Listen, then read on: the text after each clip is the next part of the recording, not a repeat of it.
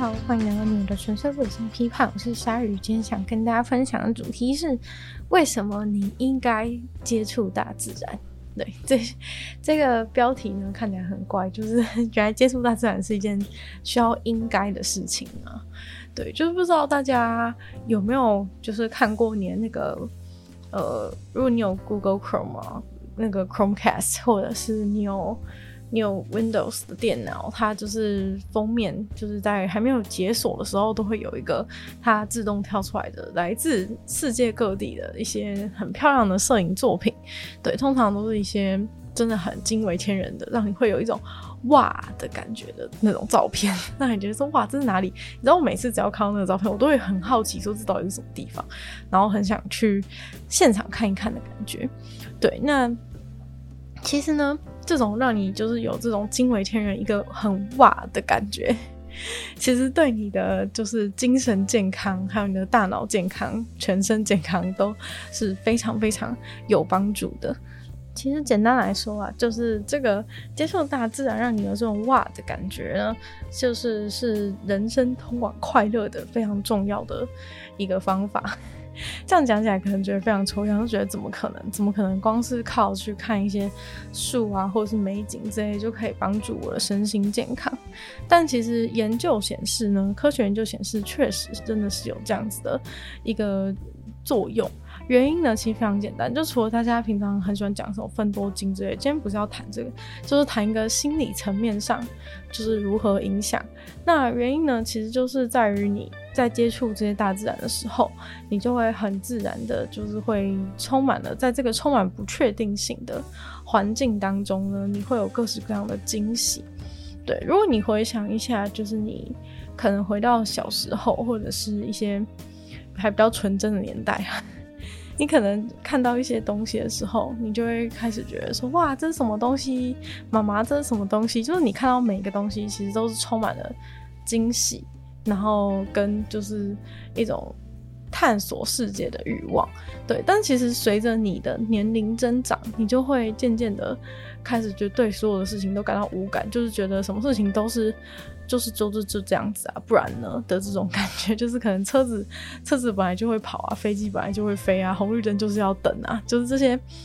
日常所经历的每个事情，其实都是会让你渐渐的变得习以为常了。就是你已经忘记，就是这一切这个世界这么如此在这边运作是一件多么神奇的事情。就像小时候，可能你就会对所有事情都感到很困惑，像是你就会问说，哦、为什么红绿灯就是要绿灯的时候可以走，红灯的时候就要停下来，或是每件事情都很想知道为什么要这样，为什么飞机可以飞？可是，嗯，就很像天空为什么是蓝色这件事情，小朋友可能就会问说，妈妈为什么天空是蓝色？爸爸为什么天空是蓝色？那就是你长大之后。其实你也不知道天空。其实你去问路上的人啊，除了就是有物理，就是理科相关背景的，就或者是真的对这主题有兴趣的人，可以有办法解释出天空为什么是蓝色这件事情。其实大部分的人都说不出天空为什么是蓝色的答案，但是大家也不会对于天空蓝色是有任何的疑惑。就是天空本来就是蓝色的啊，就是你就会这么。习以为常的日复一日，到你死的那一天，也许你都不知道为什么天空是蓝色，但可能对你来说也不重要。对，但其实这个你觉得不重要的事情啊，其实居然意外的很重要。就是这些对这些东西感到一个好奇，感到兴奋，然后感到很意外、惊喜，这些情绪其实都是对你的、对你的身心健康是非常有帮助的一个东西。那原因是因为。我们在大脑在经历一些这种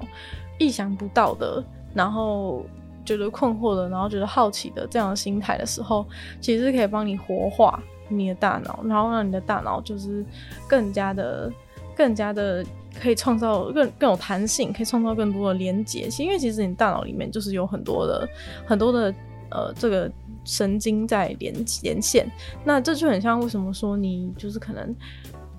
练习某一项技艺很久很久之后呢，就是你就会你那个方面的连接就会非常非常，你这些神经的连接就非常多。让你学一个新的语言，原本可能不会讲英文，那你一直讲一直讲英文之后呢，你这个关于英文相关的语言的神经连接就会一直创造、一直创造、创造，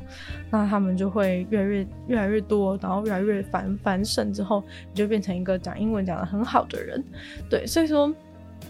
其实你大脑就是由这些神经的连接所组成，但是在你呃感到压力非常大的时候，或者是各种状态的时候，你的这个就是你状态你自己状态不好的时候，其实这些你的大脑的运作也会受影响。就像有些人可能会觉得说自己熬夜或者是怎么样，就是做这些事情都没有关系，但其实就是你的你的生产力其实都是会因此而下降，就是因为你的大脑大脑就像是一个机器，就是你要把它好好保养这种感觉。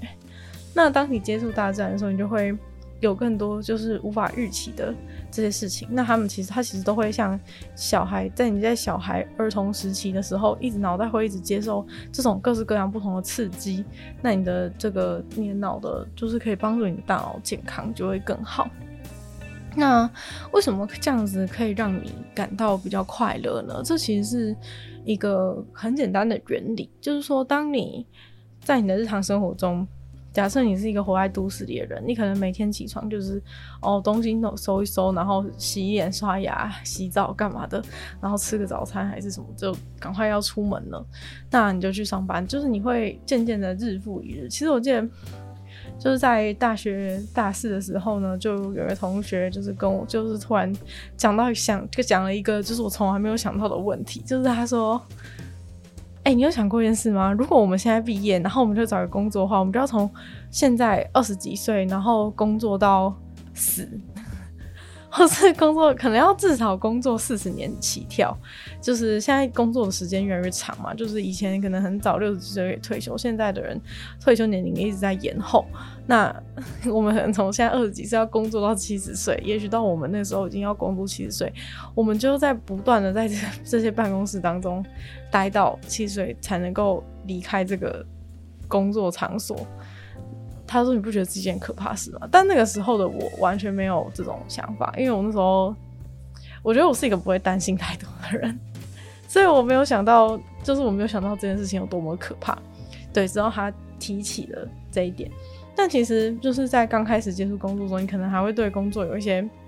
憧憬啊，但你在经过一些社会的磨难啊、金钱的考验之后呢？你会渐渐的对工作可能渐渐失去兴趣。其实真正能够保持对工作热情的人是非常厉害，然后也非常幸运，然后非常了不起的。但大部分的人其实就是会像一个一个就是没有在 没有就是那一个就会渐渐你会变成一个无脑的机器人，然后每天就去上班，然后就下班，然后就上班就下班这样子日复一日的。那其实这样子一个非常固定的固定的回圈，然后固定的思考模式，其实就会渐渐的让你。其中一个点是会渐渐让你就是会变得很像一只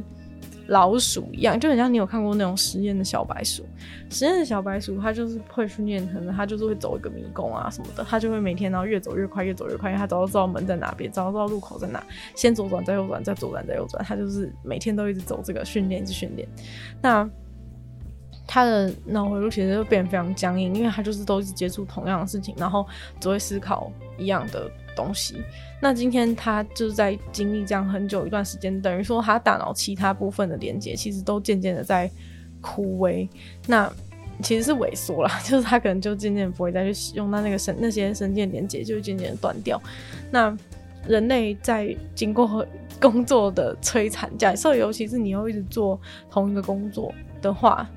那就或是缺乏挑战性的工作，就越容易会有这样子的状况。那其实很多人呢、就是在工出去工作之后，就不会再继续进行自我的学习，就是他顶多就是去了解跟他工作内容相关的东西，所以他的整个大脑永远都处在一个很固定的、很固定的环境。那在这样情况之下，第一点是你会变笨，但是真正让你不快乐的原因，是因为。就是人真的最怕就是无聊，人这 人就是我觉得人就是最怕无聊跟没有希望两件事情。然后其实你在日复一日的工作当中，确实就是既会觉得无聊又没有希望。毕竟不是人人都有办法就是步步高升嘛。对，其实很多毕竟工作就是同样同同一个时候进去公司的人那么多，但是能够能够就是晋升的人可能只有一两位。那这个就是跟学同学那么多，但是能够考第一名的人只有一个人，是类似的，就是这个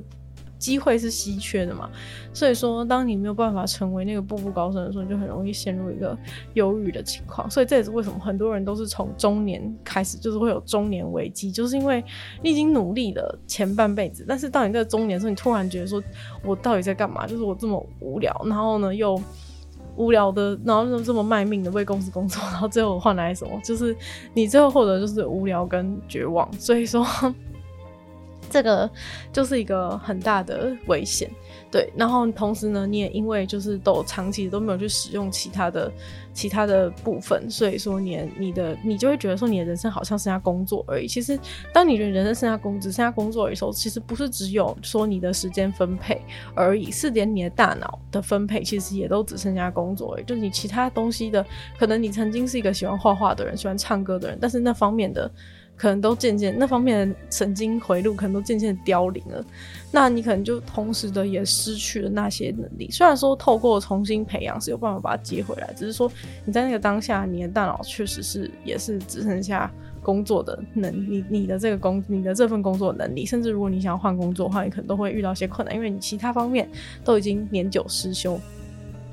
那这个时候呢，你就会觉得很难过。那其实你每天都经历一样的事情呢，它有另外一个很可怕的缺点，就是说你会非常非常的害怕任何任何的，就是。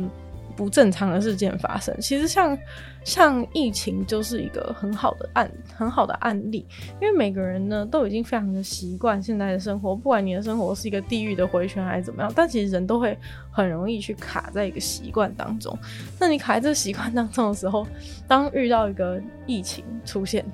然后你就觉得哦，世界毁灭了，怎么会这样？就是人超级害怕，就是自己固定的一些。固定的一些习惯被被打破，当然每个人的程度是不一样的。有的人就是会非常痛苦，甚至就是把另一个东西就破坏习惯的东西当成是一个邪恶。有的人就是比较快就能够接受跟适应。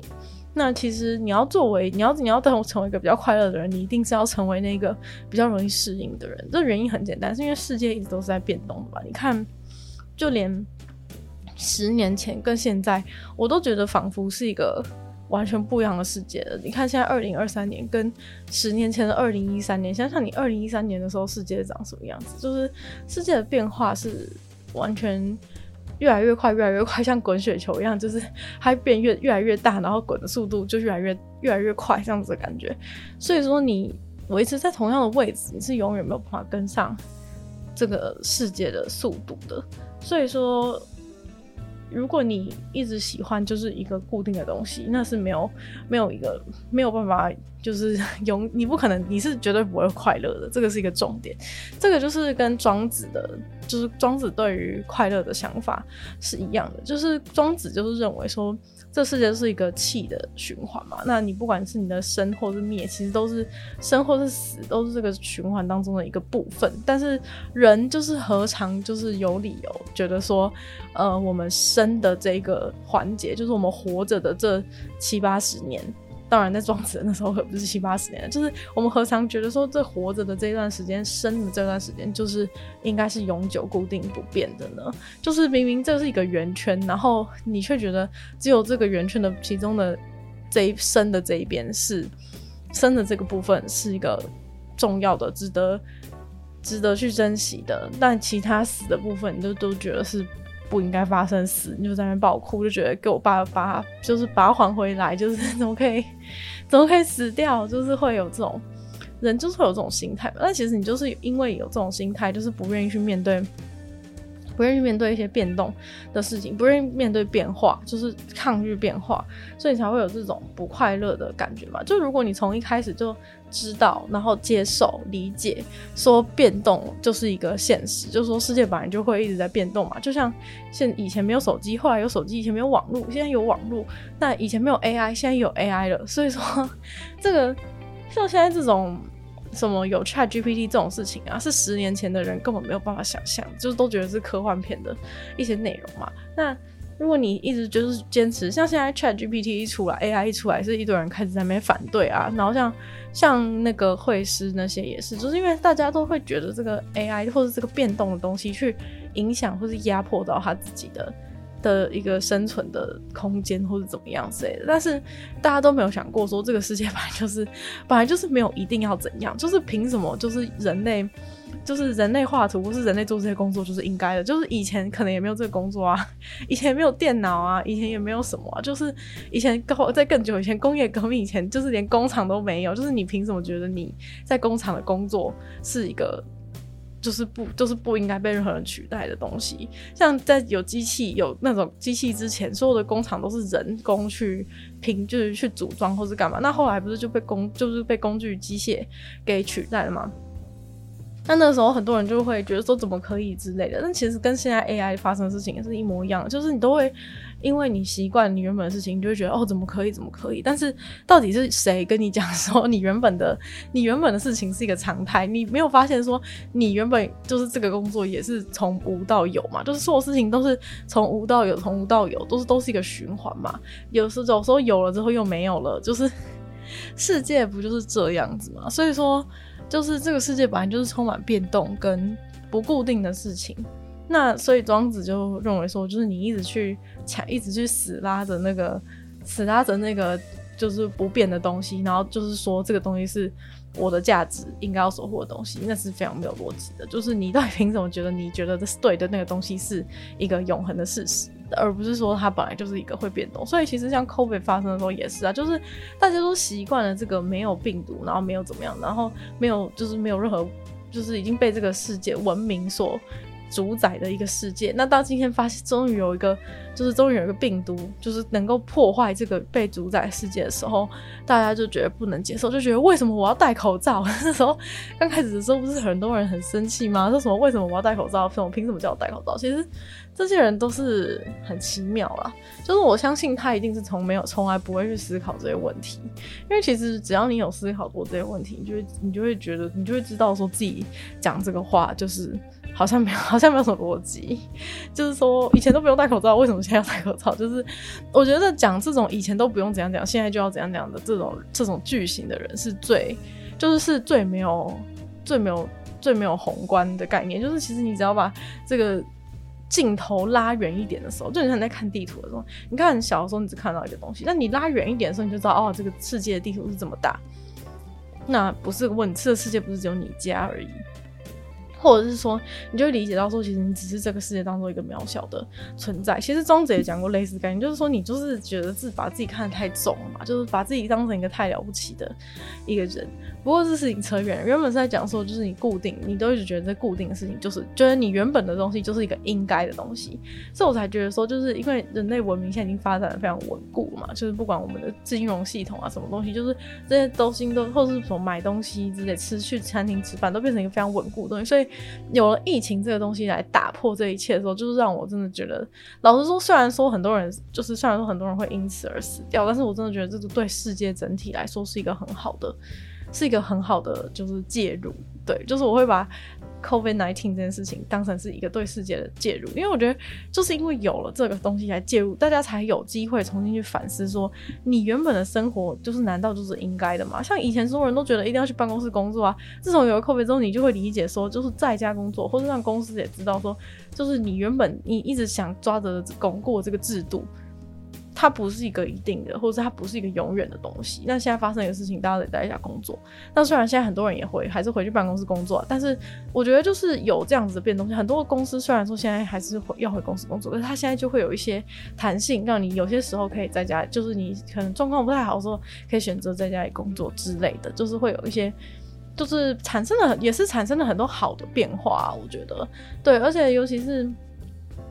就是大家觉得理所当然的那些事情，在经过疫情之后，大家都渐渐能够理解，说其实很多事情都不是，都不是一定是怎样。那有可能就是今天发生的一些，有可能今天发生的一些事情的时候，它就已经不再是一个常态。那我觉得人也是，就是要懂得去接受，说不是这个世界上每个就是在路上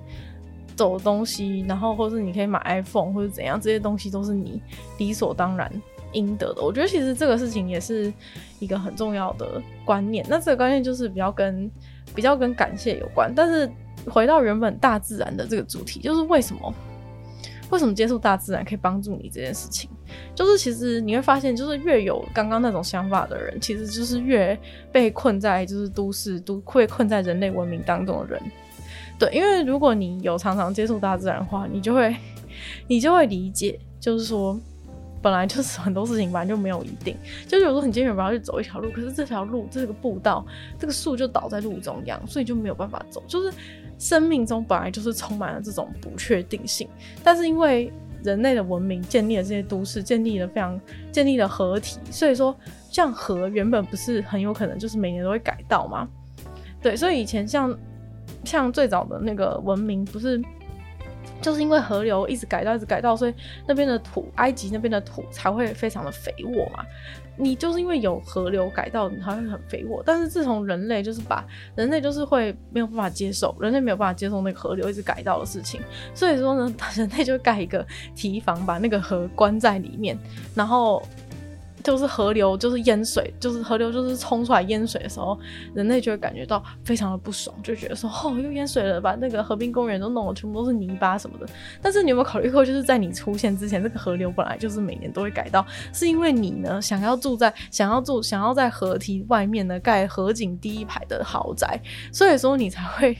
觉得说哇，就是这个河，这个河台风来，然后河流可能就是把这个冲到外面去啊，怎么样，弄得脏兮兮的，就觉得很讨厌。但其实就是这个世界本来就是这样子，是因为你坚持想要住在河景第一排豪宅，所以你才需要盖一个这么高的堤防，把这个河关在里面。对，我觉得其实这就是一个很好的例子，就是说这个世界本来就是一个变来变去的，本来就是有可能发生一些。一些不不可抗力的一些因素，但是因为人类的文明把所有事情都变成一个非常肯定的事情，例如说，你无论发生什么事情，你今天早上七点半一定要到学校，就是这些人类会有很多规定，就是让你渐渐的觉得说这些规定的东西才是正确的东西，你就会觉得说今天不管发生什么事情，我都一定七点半要到学校啊，就是不管今天是不是公车公车抛锚了，然后害你就是没有办法。准时到学校，或是任何的一些状况，你都觉得说，就是本来就是老师也不会管我有什么借口啊，我不管怎么样都起得到学校。所以说，都市文化就是让大家变得非常没办法接受任何意料之外的事情。那你接触大自然这件事情，就是非常帮助你去接受，就是让你去回忆起，重新回忆起说，这世界上本来就是本来就是世事难料。对，就是你不能去想。其实我觉得现代人很多人非常不快乐的一个原因，就是因为他是一个非常严重的 control freak，就是他是一个控制狂，就他就会觉得说每件事情都一定要按照他的，一定要按照他的，一定要按照他的想法走。比如说我今天约好几点，虽然说迟到吧确实是不好的行为，因为让别人家等，浪费人家的时间，浪费你自己的时间。但是我意思是说，就有点像说你今天。原本预计要去一家餐厅吃饭好了，结果那家餐厅原本今天是没有公休的，你走到门口才发现说他今天没开，你就会觉得非常非常的不爽，就是你会没有办法接受这件事情，就是现代人就是有这样子的毛病，就是我我记得有一个案例，就是我印象非常深刻，就是我跟我爸讲说，因为我是算是已经活在一个有手机的时代啊，所以说。就是已经有手机的网络时代，所以说我就没有办法想象，就是我跟我有有有一天小时候有一天，我就突然想到一个很严肃的问题，就是我就跟我爸讲说，哎、如果你今天想要去找一个人，结果你想去找你朋友，结果你去朋你朋友家楼下按电铃，结果他不在的话，那你们以前的人要怎么办呢？然后，然后就我爸就非常不可思议的跟我讲说，你就在楼下等啊。你就在楼下等，那我说那要是他没有出现呢？那他就没有出现了。你等到你不想等了，你就回家。就是我我对这件事情，你知道那时候小时候的我听到这个答案的时候，就是有多么的震惊吗？就是对于一个有网络、有有有手机年代的人，就是你一定什么事情一直打电话，一直打电话，到了没？到了没？然后 什么约几点？什么之类，就是这些东西都一定是先讲好，所有事情都是 schedule 好的，你没有办法接受任何就是不确定的事情发生。我那时候我就跟我爸说，我绝对不可能就是要找一个朋友去他家，然后在那边等三小时，他没有出现，我回家，就这件事情在我脑袋脑袋直接心爆，就是。不可能找一个人他在门口等了他三个小时，然后他没有出现。对，就是这就是现在人的问题，就是你会觉得，就你回去回想过去没有手机、没有网络年代，你会觉得这天哪，拜托这么浪费三小时搞什么东西，你就会觉得非常荒谬。但是你只其实就是这个效率的世界换来的，其实是你的你的压力跟你的你的不快乐。因为当你觉得所有事情都是太安排好的时候，只要有一件事情打破你的计划，你就会暴走，你就会觉得说。哇，你是谁啊？你竟然可以打破我的一整天的行事历！我每天以十五分钟为单位安排的，上厕所都有安排时间的。结果你现在跟我讲说你要取消我们中午的午餐的会议，你就直接抱歉，就觉得说你你到底何德何能可以可以去可以来搞砸我的计划？就像台风来的时候也是啊，你就觉得非常不爽，你就觉得说，到底为什么我好安排好要出去玩，结果台风来，你就超级生气。这个一定人之常情啊，每个人都一定会有这样子的一个心情。但是其实你就回想过去的人，其实以前的人根本就不会有这么多这么多这种情绪，因为呢，本来什么事情就是你连朋友你在朋友家楼下等他都不出来了，就是一个台风破坏你计划又怎样，就是。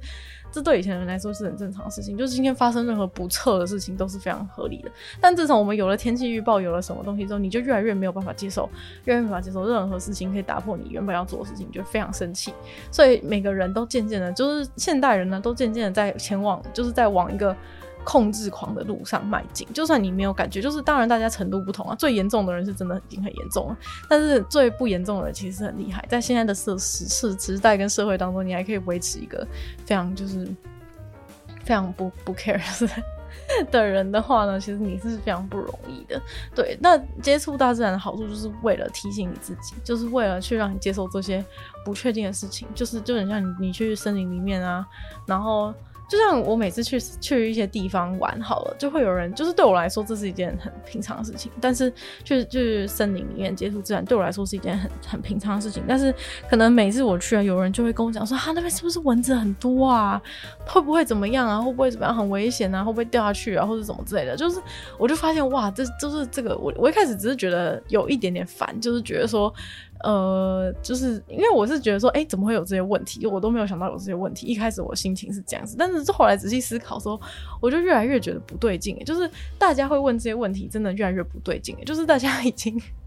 大家已经非常的、非常的接受，就是说你一定要待在一个完全安全、然后干净、然后没有任何东西可以去侵扰到你的这样子的环境。但是大家都太把这个东西当成是一个，当成是一个。理所当然应该要保持的状态，但是其实就是并不是啊。今天其实只要有任何的天灾或怎么样，突然发生地震或者什么的，其实你眼前所拥有这一切的安逸的现状都不会是都不会是你的，都不会是你的常态。所以其实我也觉得这就是为什么现代人在遇到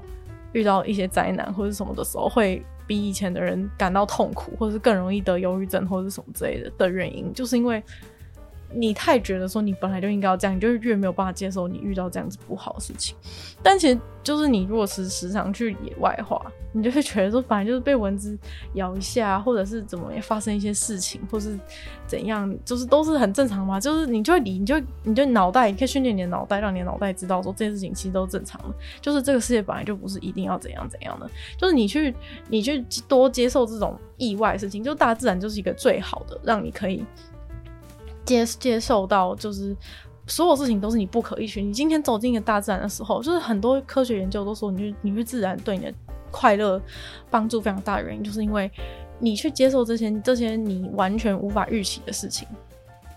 你才能够就是获得这个快乐。因为你没有办法预期，你不会走进一个树，你不会。走进一个森林里面，然后预期说这里的树要跟你马路上的行道树这样子一哇一个跟一个之间一定要隔五十隔五十公分，然后在那边算什么植树 植树问题，就是森林里的树是乱乱长的，随便乱长的。你今天想走的路，搞不好这个路就就被就被就被杂草长长没了，那你要过去吗？就是就是对于你训练你就是这种就是你的充满挑战的，就是愿意挑战的，你的勇气，这些都是非常有帮助。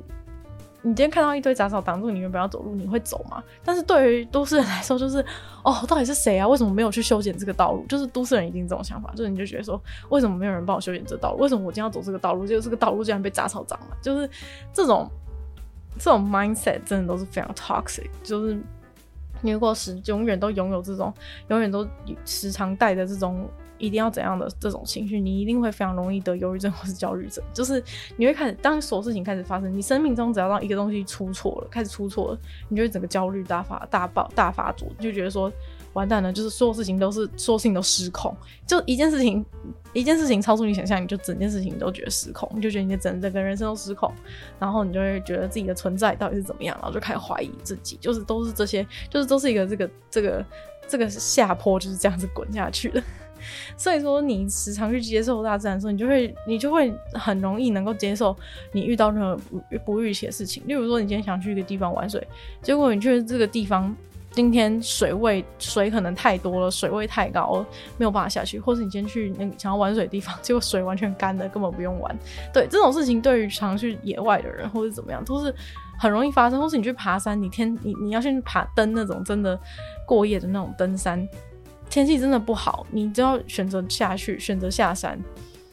那其实我觉得现在越来越多人就是会在山山，就是发生山难或者是一些呃不好的事情，就是在山上遇遇到不好事情。其实很多也跟这有关，就是你会越来越不愿意，就是接受这个天气不好导致你没办法爬山，你必须要下山。我好不容易请了假，结果现在要下山，这样子的一个情况，所以你就会勉强自己，然后爬上去，结果遇到困难。对，就是你太觉得你原本要做事情，这个世界就应该要让你做。但是尤其是你去爬山的时候，你更能够理解，就是你更有理解这个这个世界、这个天气、这个自然的变化之大，是你无法。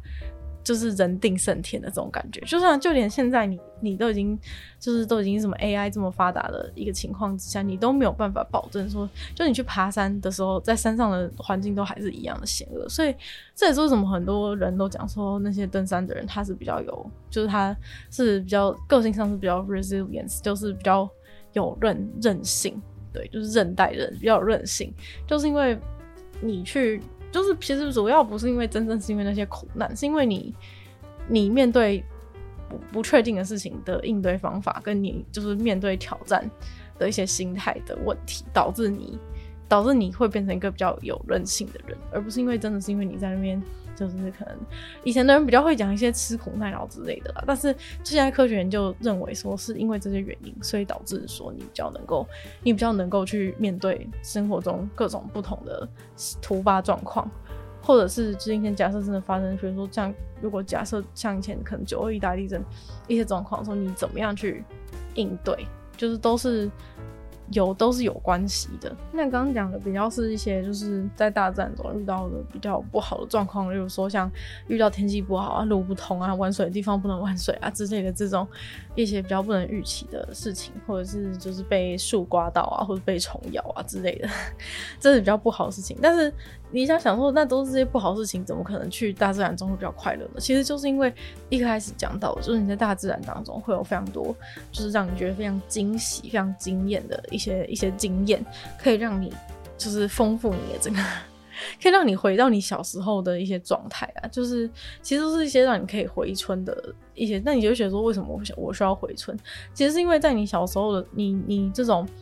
越是开放的一个心，然后越是。那越是接触各种知识刺激的情况下，你是能够激发出你大脑更大的潜能。尤其是如果你是一个很热爱工作的人的时候，当你一直在固定的。一个回圈当中生活的时候，其实你就会越来越缺乏创造力，你就会可能想要想气话想不出来。这就是为什么很多人都会说，你工作假如说你遇到瓶颈的话，你先去做别的事，或者去看一下其他东西，你可能就会回来。就是因为你被困在一个回圈里面，一直绕圈圈，一直绕圈圈，你就没有办法想到在这个圈圈以外的任何东西。那你就会看大自然的时候，其实，在亲近自然当中，就是你可以。就是会有各种的惊喜出现，是在你都市里面没有的。你在都市里面出现的各种惊喜，通常呢都是让你不开心的事。例如说，天哪，一上班超累，回到家，然后发现家里竟然在漏水，直接跑去找楼上邻居吵架，就是 通常都是些不好的事情啊。但是像是你在大自然当中遇到，诶说诶看到什么小动物，看到一只很酷的昆虫，或者是怎么样，就是这些惊喜是随时都会一直出现的，随时都会一直啪啪啪，就是打你脸上。所有事情都是你未知的，所有事情都是让你非常非常意外的。其实这个就是对你的身心健康非常非常有帮助的一件事情，就是你让自己像个像个孩子一样，就哇，那是什么东西？哇，这是什么东西？这样子的这样子的一个状态，就是让你的脑袋非常非常大的被被被激活，有机会被激活这样子，然后你可以创造出更多新的连接啊，然后让你自己也可以更加的快乐，就是你这种。觉得很觉得很很赞叹，觉得哇，真的很厉害。像我上一次就看到一只超肥超大的毛毛虫的时候，我整个惊呆，就是 从来没有看过的东西。就是你要一直去让自己增扩增自己眼眼界，这也是为什么很多人就是会喜欢出国旅游，也是类似的原因。就是你转换环境啊，然后。你到一个新的国家，然后所有的路上的东西都是你完全没有看过的，就是你不是每天熟悉走就是 seven 什么的，就是你在路上东西，所有东西，所有东西对你来说都是一个非常庞大的刺激，一直在刺激你。但是如果你去太多次那个国家的话，可能就没有用啊。比如说像台湾人可能去太多日本，可能就没有用。那你每次都去不一样的地方，那你可能每次都受到不一样的刺激，你就可以。拥有类似的这样子的效果，但是其实去自然是最容易、要最省钱的一个方法，因为你不可能每个人周末跑去都跑去出国啊。如果你真的经济能力很好的话，是然后你也不怕很累的话，是 OK 啊。但是跟你讲最简单的方法就是去亲近自然，因为大自然当中就是每一片叶子都长得不一样啊，然后每个东西都不是正圆形、正方形的。我觉得这个事情也是我小时候就意识到，就是我小时候就有有觉得很好奇，就是我们。我们学形状的时候是正圆形、正方形、正三角形。你你第一个人生第一次接触到的，小时候教你最第一次接触到的形状就是正圆形、正方形、正三角形。但其实我就觉得超级好奇一件事，有一件事我就有一件事我就问问我妈说，为什么我在就是大自然当中都找不到正没有没有那种天生没有天生正圆形的东西，没有天生正方形的东西，没有天生正三角形的东西，所有东西都是歪的啊。然后那个时候，因为我我从小学习都是在这种这种模式当中，所以我就觉得说不应该啊，就是为什么大自然当中都没有正圆形的东西，就觉得有点有点生气，这样就觉得有点恼怒。但其实我就是我就是从那一刻就已经意识到，就是这个正圆形、正方形、正三角形的东西是人类创造出来，就是你在野外根本就没有什么正圆形跟三角形的东西，好不好？然后像对于对称的执着也是。你去野外根本没有什么东西是真正对称的，然后也没有什么东西是真的完美的。每一棵就算再美的树上面，都可能会有一个树瘤，或者是就是有受伤的地方，就是都是很正常、很自然，就是也是是一种很不完美的美的状态。但是就是人类就会觉得说，人类就会觉得说，哦，为什么我的眼睛不对称，或者是为什么这个，比如说有些强迫症的人看到人家就是画歪了，就会觉得哦，看得好不舒服哦，怎么样？其实这些人就是应该建议他去，建议他多去 接触一下大自然。就是这个东西根本就就你没有必要为了这种事情然后惹怒自己。如果你是说什么追求完美这些是还好，但是如果你真的有看到这种不对称的东西或怎么样，就直接觉得很恼怒的话，那可能你真的是有，你真的是有需要。就是进行一些大自然的疗程，去看一下所有东西都不都不对称，所有东西都不整齐的的一些的一些美丽，这样子，我觉得是很有帮助啊。因为这真的对我是很对我小时候来说是非常大冲击，就是 根本没有任何东西是真的圆形，或者真的正方形，或者正三角。就是我是我的我的问题是我那时候的问题是说，既然外面根本就没有正圆形、正方形、正三角形的东西，那为什么我们第一个学的形状是这个？这你不觉得很怪吗？就是如果外面根本没有这些正圆、正方、正方、正三角的东西，为什么我们第一个学的形状会是正圆形或正方形？为什么不先学？为什么不先跟我们讲什么是椭圆形？就是明明椭圆形在这个世界上出现的比例比圆形还要多太多太多。对，但是就是这个我们的整个文明就是 就是把我们塑造成这个形状，所以。所以你看到不是正圆形东西，你就觉得有一点点不高兴。就会看到那个设计的东西，竟然不是圆的，自然这边有凸出来一块，你就觉得很，你就觉得很恼怒。但是你如果多接触大自然，这种事情你根本就不会觉得怎么样，就是是很正常的事啊，就是本来就会有，本来就东西都会有不完美的地方，或者是都会有。一些一些缺陷，那这些缺陷也不一定是不好的。就像你对你自己的自我要求也是啊，每个人都会希望自己是一个完美的人，但这世界上本来就没有任何一个完美的人。就算你喜欢的偶像，你你觉得是你心目中的神的一些人生导师什么之类的，就是他一定也是有他自己的一些缺点啊，只是你有可能没有看到，或者是你选择忽略这样的情况。就明明是，明明是这这事情都是存在的，这事情都存在，就根本没有一个真正完美的人，对，所以说，我觉得像一些那种很伟大的人，然后有一些丑闻被挖出来的时候，我都觉得是一件好事，就是不是说不是说哈哈哈，就是落井下石这种感觉。我意思是说，就是他带给大家更多不同的面向嘛，就是我觉得我很我不是很喜欢那种。就是把一个人捧成神的那种感觉，就是因为这样，就是因为我深知，就是这个人他在某个方面一定也会有他自己的缺陷。可是你现在把他捧成神的话，他就变成好像是不能有缺点一样。那这样子。当等到他有一天某个缺点被露出来的时候呢，大家又要说这个人他跌落神坛，就我就觉得很怪，就是一件事情，就是他原本根本就不是神啊，是大家自己要把他捧成神，然后自自认就是把自己幻想他是一个很完美的人，然后呢，等到发现他一个不好的点之后呢，就又把他踢下去，然后爆什么丑闻，然后就然后就大家就在骂他，就觉得这件事情很白痴，就是因为就是跟你喜欢一个人一样嘛，你刚开始喜欢一个人的时候。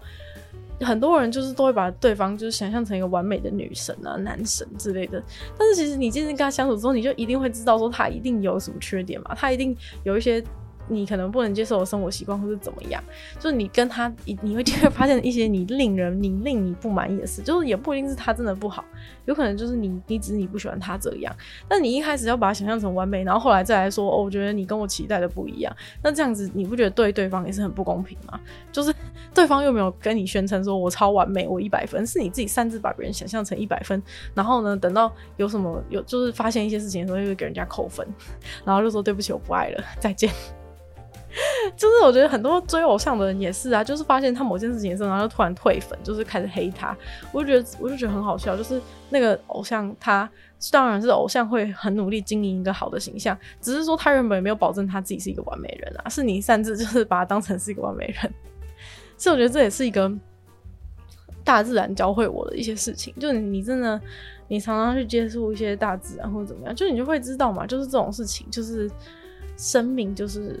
就是什么事情都有可能，就是都是有，就是有很好的东西，也是有充满惊喜的时候，你都会觉得说哇，怎么会有这么，就是怎么会有，就是你会觉得，我觉得你会觉得更懂得感谢，也是像这样，像现在很多科学家也都是在推感谢的事情，像感谢的事情，可能下次我们再专门做一。集来讲，但反正就是说，感谢的事情也是啊，大自然是会让你觉得感谢，像你觉得哦哇，看到就是，你知道有时候转过一个山头，突然看到哇，整片风景的时候，你就会真的觉得很，就是觉得很厉害，就或者是说，你看到一个树叶刚好被虫啃成某个形状，你就觉得哇，它啃成一个爱心也好厉害，就是会有这种。很就是会有这种感，就是感谢或是惊喜这种赞叹的一个心情。但是，但你会觉得你，但你回头想一想，就是工厂每天都印出一百个爱心，你也没有觉得工厂很厉害啊？原因 就是因为你觉得工厂印出一个爱心是个超超正常事情，应该的。这工厂的歪一公分，你就直接打电话去投诉。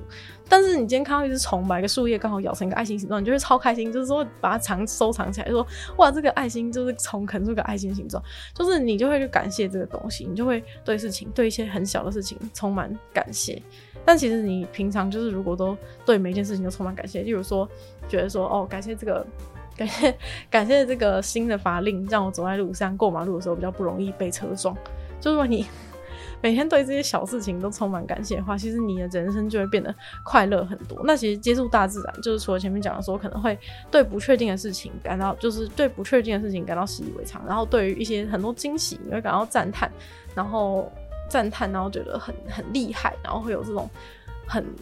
我觉得它是会开阔你视野这种感觉。然后再来就是感谢，你会有时候你看到一些大山大海的时候，你就会很赞叹说：哇，这个地球真的是很美丽。就是地球，就是它不是任何人弄的，但是它就是超漂亮，是一个海，然后一个就是你可以看到一个很远很远的一个边际线，就是这种感觉。或者是你看到樱花绽放，或者你看到富士山，看到一些各种东西的时候。或是像我看到那种雾，就是从从山上面，然后雾整片这样飘过来，原本原本就是很亮很亮的大热天，然后当那阵雾吹过来的时候，像吹冷气一样，然后那个雾就是从那个路这样子飘过来，你亲眼看到就是很像被拉了一个滤镜一样，就是从原本超颜色超对比超亮，然后突然变成一个雾雾的感觉，这你就觉得哇，好神奇哦的这种心态，其实就是。就是这个快乐的泉源。其实快乐真的是比你想象的还要简单很多。就是，嗯、有就是，如果我们之后有要讲，就是专门讲一关于快乐，就是快乐专门做一集，跟大家同整说怎样可以快乐的话，就是可能会详细的讲到。不过这边就先讲一下那个上一次跟大家介绍那个孟先生他的那个快乐方程式，其实就是说。你越去，就是你越你的期待越小，你的快乐就越大。其实你去你去大自然当中的时候，你的期待都是非常非常小，因为你根本不知道你要期待什么。所以当你看到任何东西的时候，你都会觉得你都会觉得超出你的期待。但一旦超出你的期待的时候，你就会觉得非常快乐。那你日常生活中每天都不快乐的原因，就是因为你就觉得说每件事情都应该要怎样啊？就是你就会觉得说我走过去的时候呢，就要刚好绿灯，或者是。我就是要刚好九点，就是九点二十九分五十五秒达到卡上班的卡，或者是就是各种这种事情，你就是觉得我都应该要怎样？就你你越期待说你应该要迟到，就是你应该不会迟到，我一定可以压线进办公室，或者说我在上班偷懒绝对不会被老板发现或者怎么样。就是你越有这些期待，或者说老板应该要给我加薪，我应该要升职，这种这种心态，就是我应该要怎样怎样。你有越多这种我应该要怎样怎样的心态，你就会你就会加倍的不快乐。所以说这个就是你应该要接触大自然的原因。就是你接触大自然的话，你就会比较快乐，然后你的焦虑症跟忧郁症这些东西都会大幅的减缓。就是你如果把这些人就是搬到森林里面去住，就是你的焦虑症跟忧郁症都会都会减小非常非常多，因为。你平常的时候觉得焦虑的原因，就是因为你每件事情都要控制好好的，每件事情都这会这个会不会怎么样，这个会不会怎么样，这个会不会怎么样，每件事情都这样疯狂担心。但当你到大自然里面的时候，你就没东西可以担心了，因为你 因为你就是忙得要死，你知道吗？就是我觉得真的强烈建议，如果有一些那种真的压力超大或者怎样的人去，像为什么会现在越来越多人喜欢露营啊，或者是体验一些那种，就是因为。就是体验一些极限的那种登山的极限的一些很痛苦的状态，其实就是因为当你进陷入那种状态，然后你真的是有这种危机存亡的威胁性的时候，其实你的那些焦虑、你的压力就会，你的压力就会全部释放出来。你的那个焦虑就不会在。其实焦虑会一直多一叠的原因，就是因为你对每件小事情都觉得很担心，但是它都像是一个未爆弹一样，然后每个东西就一直放在那里，你就会有一整个仓库的未爆弹。可是你当你去那种面对一些比较危险或者比较客难的环境的时候，你这些未爆弹全部都爆一爆，就是其实你这些东西就是需要释放，就是你就是真的需要有真正的感觉到真正的危险或者怎么样说，你这些压力就会全部都。全部都释放出来，但原因就是因为我们的大脑都还是处在一个原始的状态，就跟我们喜欢吃糖一样。对原始人来说，有糖你就一定要赶快去抓。就是对原始人来说，遇到一些压力情况的时候，你就要肾上腺素全部都要起来。那你肾上腺素堆得起来之后，没有地方可以释放，你就你就会你的这个压力就一直永远一直堆叠，然后造成你全身的一些慢性的慢性的病，然后跟焦虑症。但你等到你，因为你焦虑症、忧郁症的人，他去大自然里面。就是去体验这种完全变化无常的世界的时候，其实你的很多问题就都会渐渐的淡去，因为你已经完全跳脱你原本的那个，你原本走不出去的那个生活模式。而且那那这个生活模式其实大部分都是这个人类的文明所带给你的，就是因为像是你被困在这个牢笼当中，然后你有一个就有点像是你被困在一个数学考试里面，有一张题，有一有一题数学题，你就一直怎样都写不出来。但当你把这个数学题丢到垃圾桶，然后就跑去一个 再也没有数学的地方的时候，就是你的问题就迎刃而解，并不是你真的解出了这个数学题，而是因为这个数学题就算没解出来，其实根本就根本就不会怎么样。这样子的一个 一个比喻，不知道大家可不可以了解？那今天有的纯粹不理性批判节目就差不多到这边结束了，希望大家就是喜欢今天的这节内容，就是为什么你应该要多接触大自然。那。